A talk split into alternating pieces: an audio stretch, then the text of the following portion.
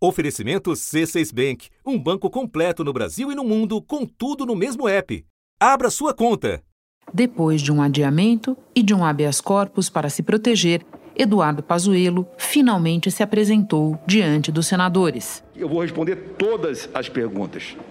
Todas, sem exceção. No esforço para cumprir sua missão número um, não recorreu ao silêncio. Em momento algum, o presidente da República me orientou ou me encaminhou ou me deu ordem para fazer nada diferente do que eu já estava fazendo.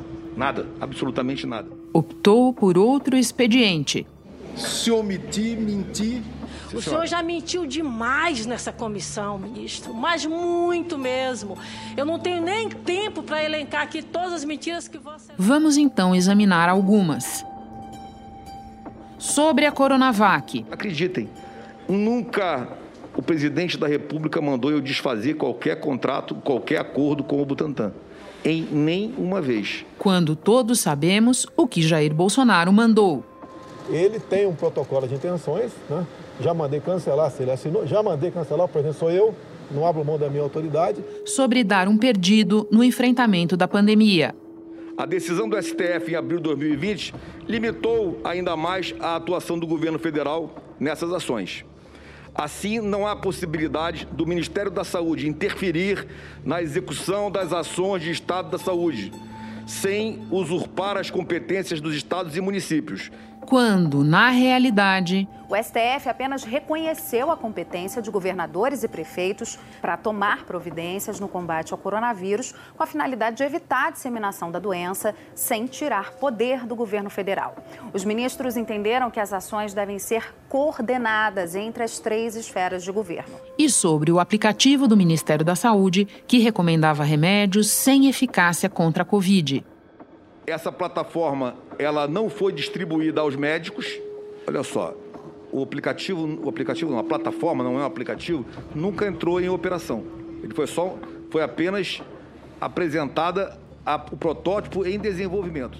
Enquanto a TV oficial informou o seguinte: e diante do aumento no número de casos em Manaus, o Ministério da Saúde lançou no Amazonas um aplicativo para agilizar o atendimento de pacientes com sintomas de Covid-19 e para garantir um tratamento precoce. É o Traticov. O aplicativo já está disponível em Manaus. Médicos e enfermeiros de hospitais públicos e privados da cidade estão sendo cadastrados. O Dr. João já usou o aplicativo. E no final da tarde, um incidente acabou por interromper a sessão.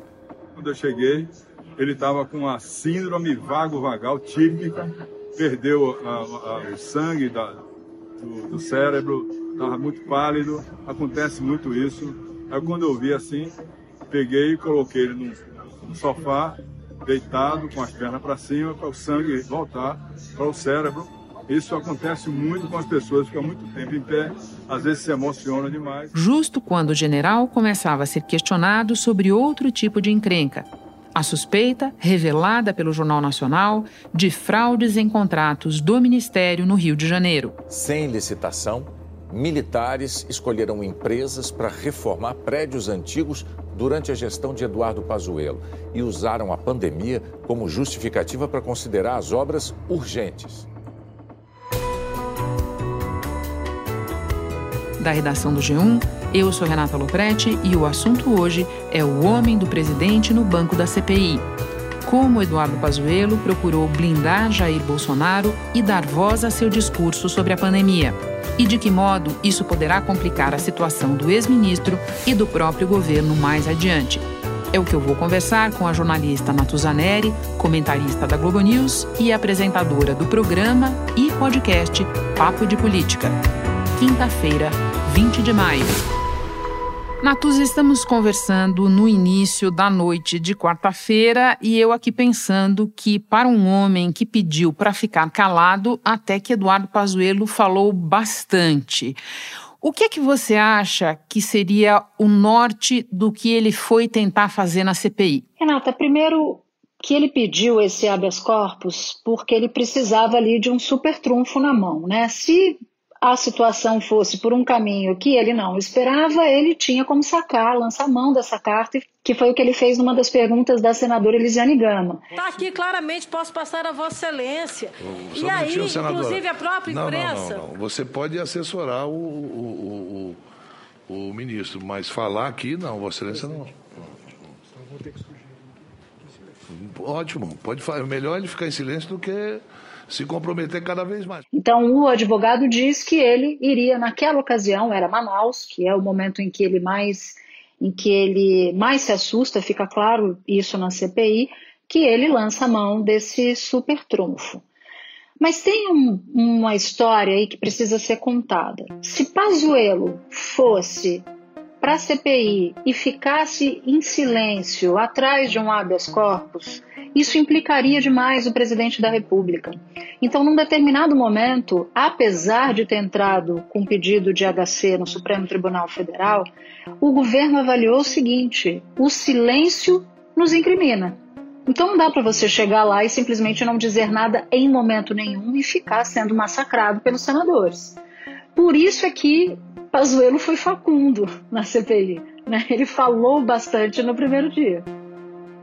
Agora, Natuza, deixa eu testar com você, já que você falou da necessidade de não implicar demais o presidente da República, em dois vetores da fala dele que me chamaram a atenção.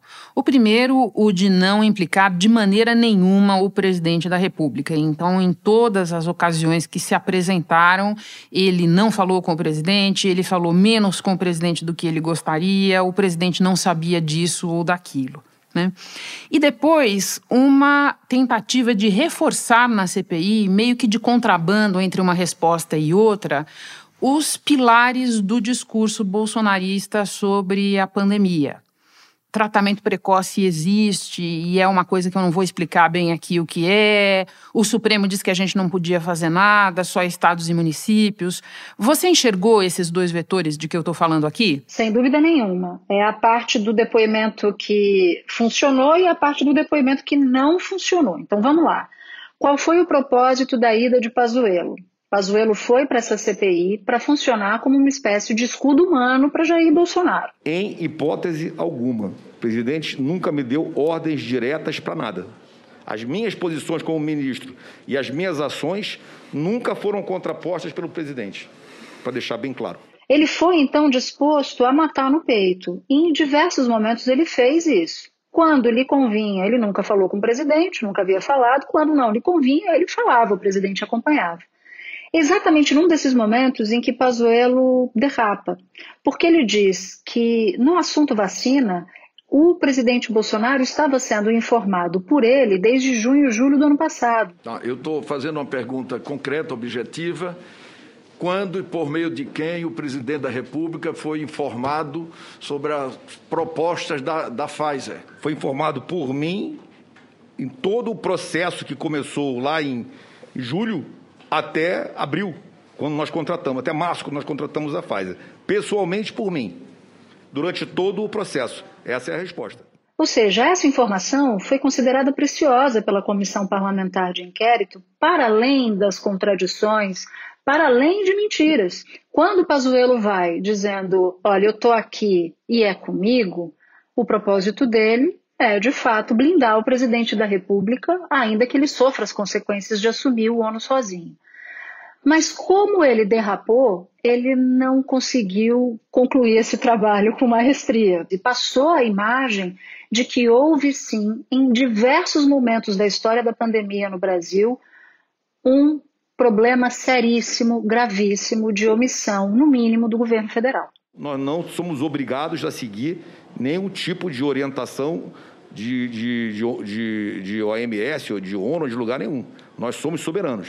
Todas as situações, todas, nós colocamos as medidas preventivas, basicamente o uso de máscaras, a, a limpeza de mãos, o afastamento social necessário. Natuza, ainda uma pergunta sobre essa tentativa de blindagem. Na véspera, Pazuello já tinha recebido para ele a conta do ex-chanceler Ernesto Araújo, que em todas as oportunidades tentou dizer que as coisas eram com o Pazuello e não com ele.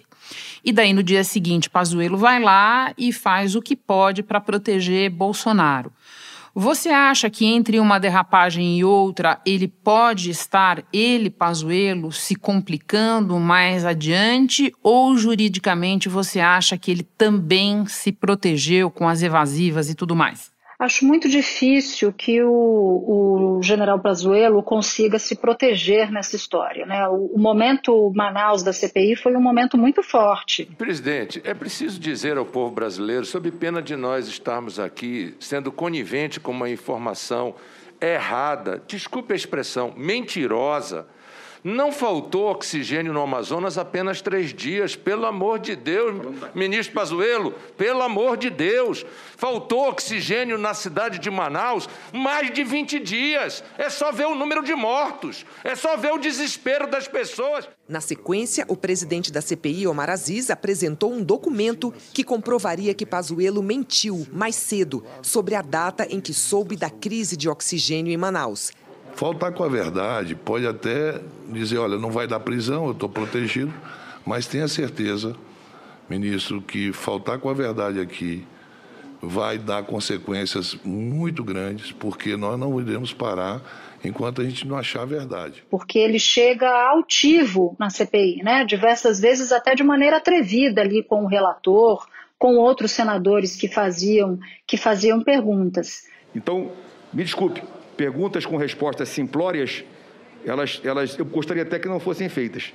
Me perguntem coisas com profundidade, perguntem Senhor, coisas general, com bastante profundidade. General, é, é, o, o, Vossa Excelência não vai dizer para a gente o que, que nós vamos perguntar ou não. Mas quando chega no momento Manaus, ele não consegue, porque a associação direta de Manaus com mortes por falta de oxigênio é tão brutal, é tão forte, que nem ele consegue crescer naquele, naquele momento.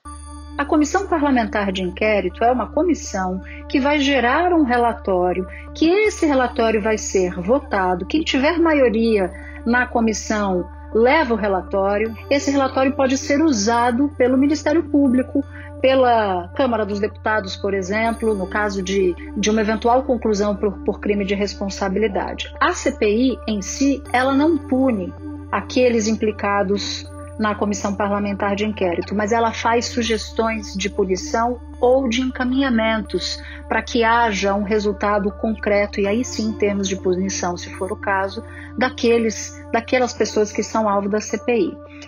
De qualquer maneira, qual é a avaliação que todos ali dentro fazem?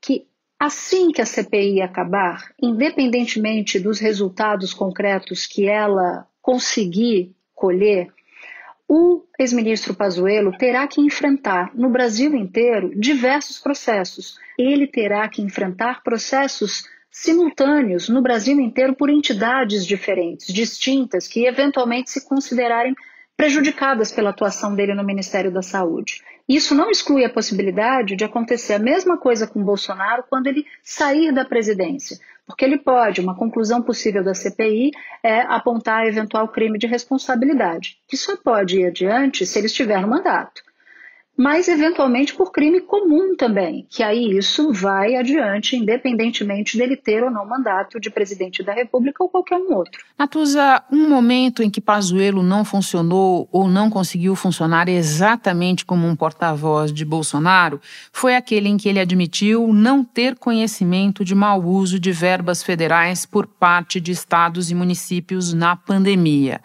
Em que é que isso complica o discurso governista na CPI? Isso ajuda a fissurar a espinha dorsal da estratégia de defesa do grupo bolsonarista na comissão parlamentar de inquérito e até mesmo do discurso feito pelos apoiadores do presidente, que é o seguinte: não foi nada comigo, eu não fiz nada de errado. O Supremo mandou, eu passei dinheiro para Estado município, eles fizeram o que quiseram na CPI, tinham autonomia e eu não tenho nada a ver com o pato. Mas o Supremo não decidiu assim. Isso não é verdade. Quando Pazuello diz que ele não tem conhecimento de desvios, ele está, de uma certa maneira, se protegendo, porque se ele soubesse de desvios, ele teria que denunciar. Do contrário, ele prevaricou. Foi identificado algum caso de mau uso de verba federal? Que eu tenha conhecimento, não. O problema é que, ao dizer isso, na comissão parlamentar de inquérito, ele dá argumento daqueles que estão contra o presidente Bolsonaro na CPI. Porque todo santo dia, terça, quarta e quinta, tem um senador governista batendo no fato de que a CPI precisa investigar desvios nos estados. A questão é o seguinte: já há em alguns estados inquérito para investigar desvio em relação à verba de Covid, a verba para enfrentar a Covid. Por que, que a CPI acontece? Por que, que ela sai da cartola do Senado Federal? Porque muitos senadores, muitos parlamentares tentaram fazer com que a Procuradoria-Geral da República, essa sim com a atribuição de investigar um presidente da República, fizesse uma investigação que envolvesse o governo federal. E por muitas vezes isso não, não aconteceu. Então a CPI só acontece como direito da minoria para tentar su suprir um canal que está obstruído, que é considerado obstruído, que é o canal da Procuradoria-Geral da República. Saindo um pouquinho do depoente e indo para o principal perguntador de uma CPI, que é o relator. Muita gente notou diferença, Natuza, entre o tom do senador Renan Calheiros no depoimento de Pazuello na comparação com depoimentos anteriores. Ele estaria mais ameno, menos agudo, talvez. Você concorda com essa avaliação? Se concordar, você tem alguma hipótese para explicar isso? Eu concordo. O próprio governo, e aqui queria dividir com vocês uma, uma informação que eu colhi com um integrante do governo, achou classificou de afável. Veja bem, Renata Lopretti. Opa! Afável, Renan Calheiros afável. Mas há uma diferença sim. Se você for pegar o depoimento de Fábio Weingarten, ele chegou a pedir que o presidente da CPI fizesse ali uma prisão em flagrante do Fábio Weingarten por mentir à CPI. Se você pegar o depoimento do ministro da Saúde, o Marcelo Queiroga, Renan também bateu muito duro. Mas se você puxar os últimos dois depoimentos, Ernesto Araújo e o próprio Pazuello, tinha um Renan diferente, um pouco, um pouco mais contido, ou menos agudo, porque eu gostei dessa, dessa tua expressão. Podemos compartilhar. Estou adotando já. Por que, que ele faz isso? Porque, de fato, ele não poderia, na avaliação de quem está ali do lado dele, ele não poderia alimentar essa ideia de que ele é um perseguidor do presidente da República. Então, ele ficou mais contido por essa razão. Isso no caso de Ernesto de Pazuello. No caso específico de Pazuello, ele deve ter feito uma, uma pesagem ali do fato de Pazuello ser um general. Em que pese tem havido conversa de Omar Aziz com o comandante do exército para que Pazuello não fosse fardado, que eles não queriam envolver o exército nessa história, que eles queriam interrogar Pazuello na condição quase de um civil, porque Pazuello, enquanto era ministro da Saúde, ele estava num posto civil, tanto que ele não usava uniforme de general para ser ministro da Saúde, né? Então não faria sentido que ele fosse para explicar a sua gestão na crise de uniforme, de general. Então não faria sentido. Mas acho que isso pode ter intimidado um pouco o fato de Pazuello ser um general da ativa. E Renan não queria dar esse argumento para o campo adversário. O problema é que muitos senadores perdem, ao longo do interrogatório, vastas oportunidades de pegar o depoente na curva.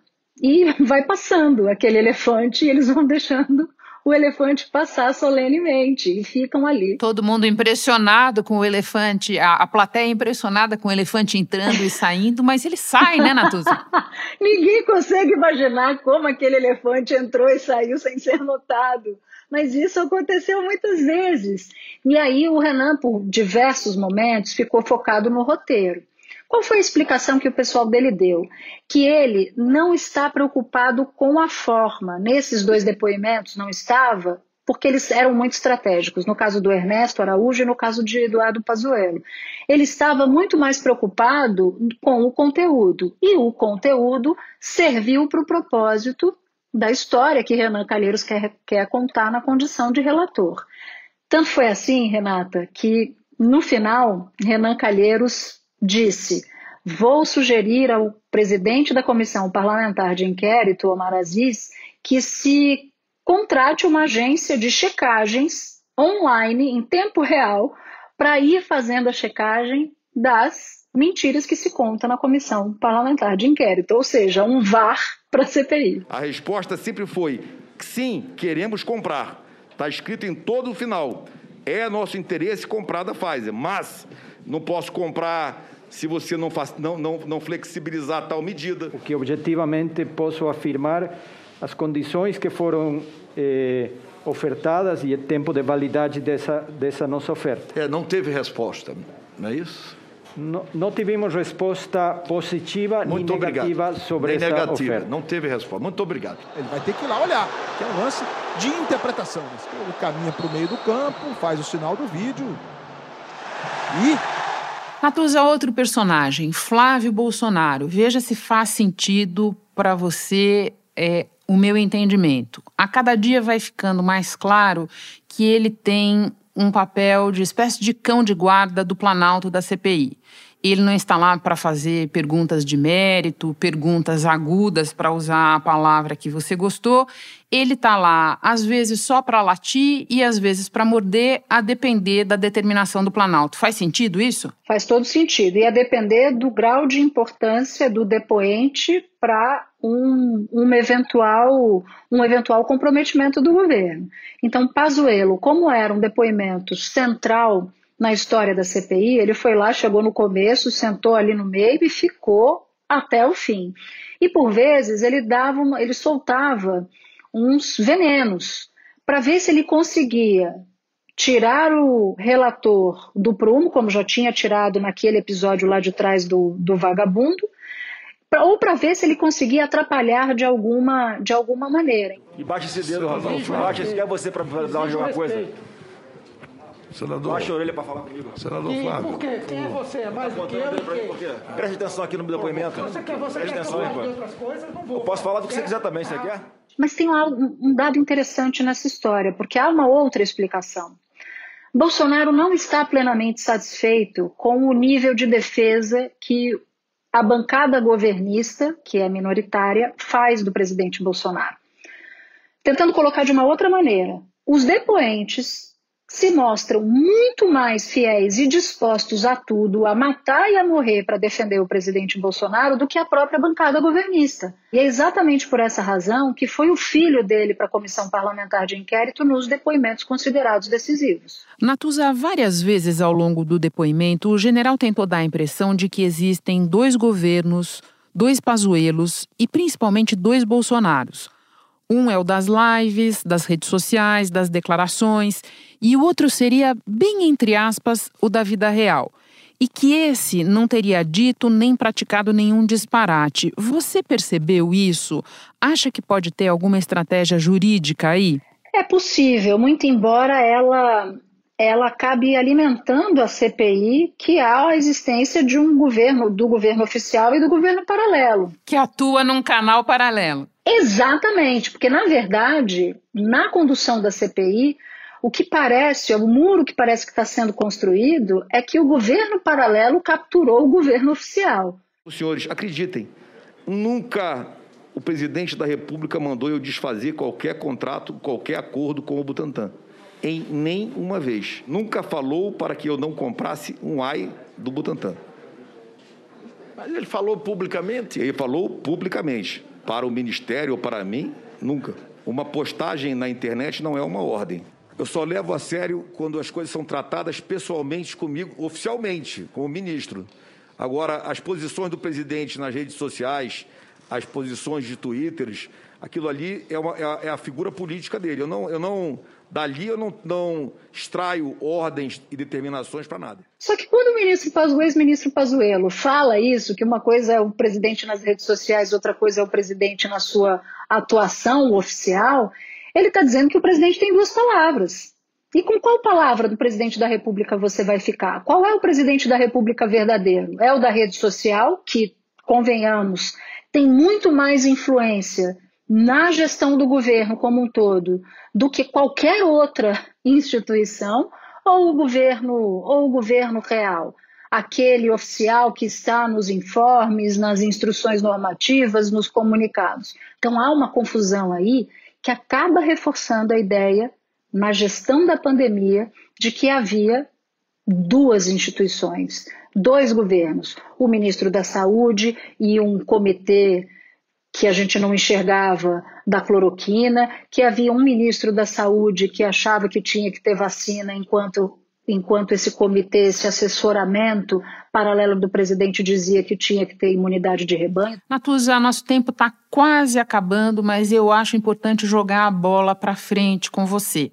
Quando a sessão foi interrompida, os senadores estavam começando a tocar na suspeita revelada pelo Jornal Nacional de que ocorreram fraudes em contratos do Ministério da Saúde no Rio de Janeiro durante a gestão de Eduardo Pazuello.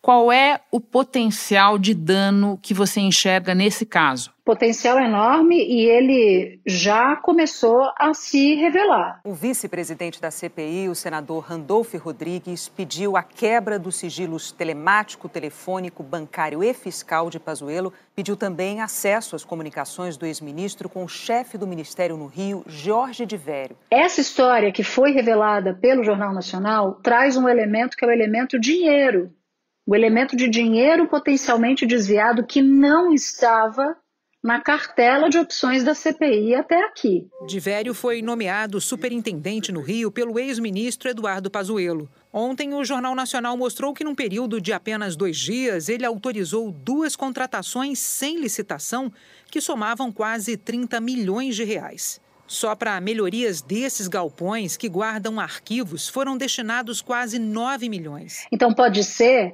que o general Pazuello não tenha nada a ver com a história? Pode, mas a CPI vai ter que investigar. Então, só por esse aspecto, só por esse lado, já é muito ruim para ele. Segundo a AGU, no caso da reforma dos galpões, o Ministério da Saúde decidiu que não havia necessidade de apurar responsabilidades. Mas a Advocacia Geral da União discordou afirmou que era preciso saber se havia indícios de conluio entre servidores e a empresa contratada. E se houver envolvimento de alguém da cúpula do ministério com potenciais desvios, isso ajuda a quebrar um pouco mais daquela espinha dorsal de que falávamos do governo, que não teria sido só eventualmente governadores, alguns que teriam desviado dinheiro. Pode ser que isso tenha acontecido no quintal do próprio presidente Bolsonaro, ali ao lado, no Ministério da Saúde, que fica bem pertinho do Palácio do Planalto.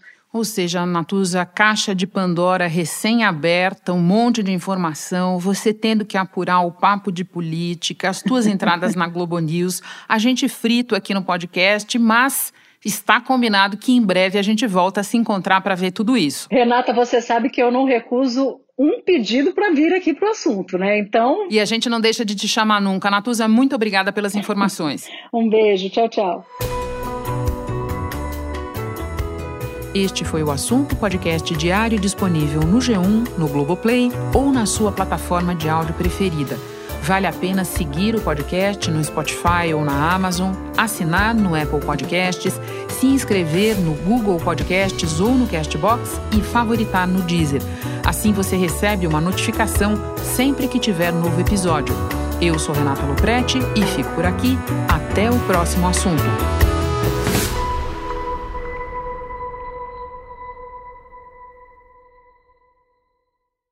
Você no topo da experiência financeira que um banco pode oferecer. Escolha um banco completo no Brasil e em qualquer lugar do mundo. Abra sua conta no C6 Bank.